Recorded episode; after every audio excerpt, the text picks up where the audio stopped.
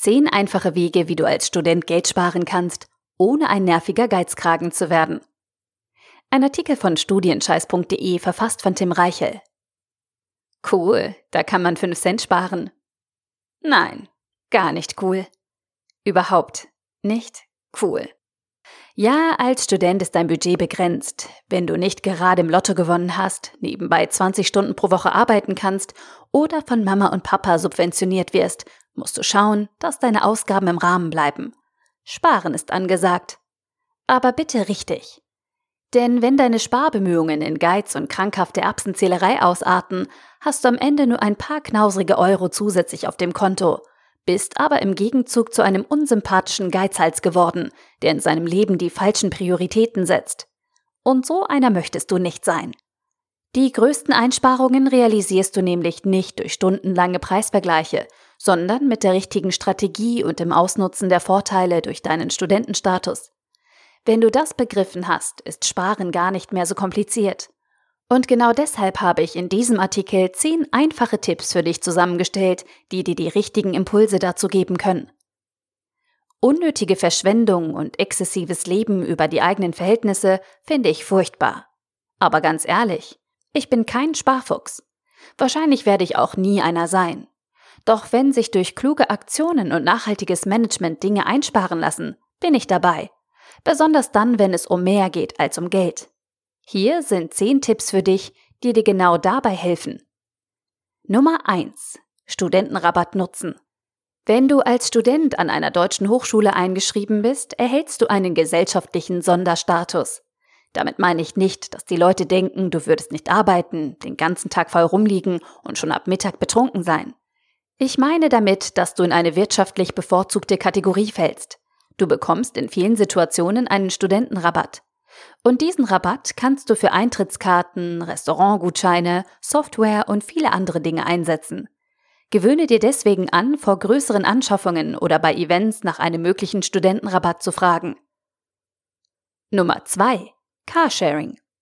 Hast du ein eigenes Auto? Pendelst du zur Uni? Oder reist du oft am Wochenende nach Hause und fährst nicht gerne mit der Bahn? Dann kannst du mit Carsharing viel Geld sparen und gleichzeitig etwas für deine persönliche CO2-Bilanz tun. Außerdem schützt du nicht nur die Umwelt, du erweiterst ganz nebenbei dein Netzwerk, lernst neue Menschen kennen und feilst an deinen organisatorischen Fähigkeiten. Ein paar passende Plattformen dazu. Blablacar, Fahrgemeinschaft.de, Flixbus, bessermitfahren.de, flink.de, mitfahren.de oder ADAC Mitfahrclub. Nummer 3. In der Mensa essen. Mensaessen hat teilweise einen schlechten Ruf. Fast immer zu Unrecht. Die Gerichte aus deiner Mensa müssen strenge Auflagen erfüllen, Nährwertrichtwerte einhalten und werden finanziell subventioniert. Bevor du dir irgendwelches Fastfood reinpfeifst oder zu teuren Fertiggerichten greifst, kannst du besser in deiner Mensa essen. Vergleiche aber bitte die Auswahl und sieh dir die Angebote aus den verschiedenen Preiskategorien an. Nummer 4. Semesterticket einsetzen. Neben den Vergünstigungen durch deinen Studentenausweis bekommst du an vielen Hochschulen noch ein Semesterticket dazu. Genau genommen musst du für dieses Ticket bezahlen, weil die Kosten in deinem Semesterbeitrag enthalten sind.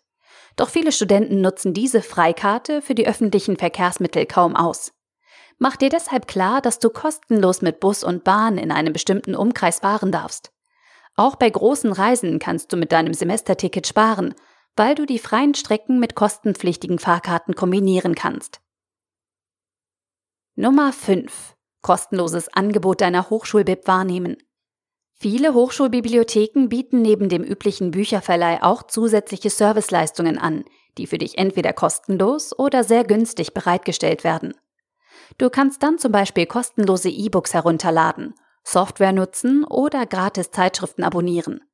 Einige BIPs bieten außerdem kostenlose Weiterbildungskurse zu Themen wie Literaturrecherche oder wissenschaftliches Zitieren an. Nummer 6. Probeabos ausnutzen. Als Student bist du für viele Firmen in einer interessanten Zielgruppe. Du bist ein angehender Akademiker und deswegen ein potenzieller Großverdiener. Das heißt, dich als Kunden zu gewinnen, finden viele Unternehmen ziemlich fett. Daher wirst du mit Angeboten zu kostenlosen Probeabos, Gratistests oder unverbindlichen Kennenlerngesprächen zugeschüttet. Und es spricht nichts dagegen, diese Angebote voll auszunutzen. Achte bitte nur auf deine rausgegebenen Daten und vergiss nicht rechtzeitig wieder zu kündigen, wenn du Probeverträge abschließt. Nummer 7. Mit Vergleichsportalen arbeiten. Besonders bei größeren Investitionen oder regelmäßigen Ausgaben wie Stromkosten und Versicherungsbeiträgen ist es sinnvoll, Vergleichsportale zu nutzen.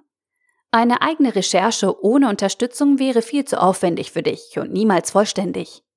Passende Anbieter dazu wären Check24, Verifox, Testberichte, Idealo oder Top-Tarif.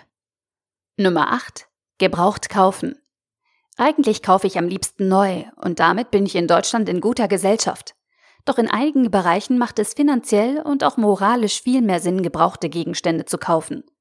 Besonders bei Autos, Elektrokram oder Möbeln kannst du auf diese Weise richtig viel Geld sparen und gleichzeitig ein Gegengewicht zu unserer Wegwerf- und Verschwendungsgesellschaft aufbauen. Nummer 9. Gemeinschaftsinvestitionen. In Anlehnung an den vorherigen Tipp kannst du bei richtig großen Investitionen wie Auto, Fernseher, Waschmaschine darüber nachdenken, einen Freund oder eine Freundin mit ins Boot zu holen. Ihr teilt euch dann die Ausgaben und nutzt das gekaufte Objekt zusammen. Gemeinsam könnt ihr euch einen höheren Lebensstandard leisten, ohne dass euch die Kosten auffressen.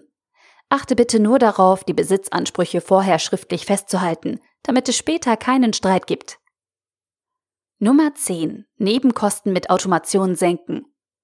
Viele digitale Innovationen, die auf den ersten Blick wie technische Spielereien aussehen, können zu schönen Einsparungen führen.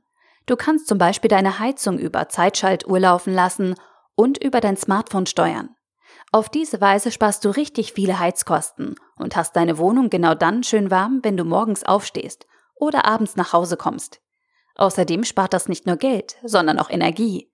Und das ist eigentlich wichtiger. Fazit. Das klassische Sparen ist nicht mein Ding. Dieses verbissene jeden Euro zweimal umdrehen finde ich furchtbar unentspannt und nicht wirklich erstrebenswert. Wenn sich aber durch kluge Strategien Zeit, Energie und Umweltbelastung einsparen lassen, wenn sich durch Sparmaßnahmen Netzwerke bilden und Freundschaften entstehen, dann finde ich Sparen toll. Und dann mache ich das gerne. Daher empfehle ich dir zwei Leitmotive, wie viel Zeit und Kraft kostet mich die Sparmaßnahme?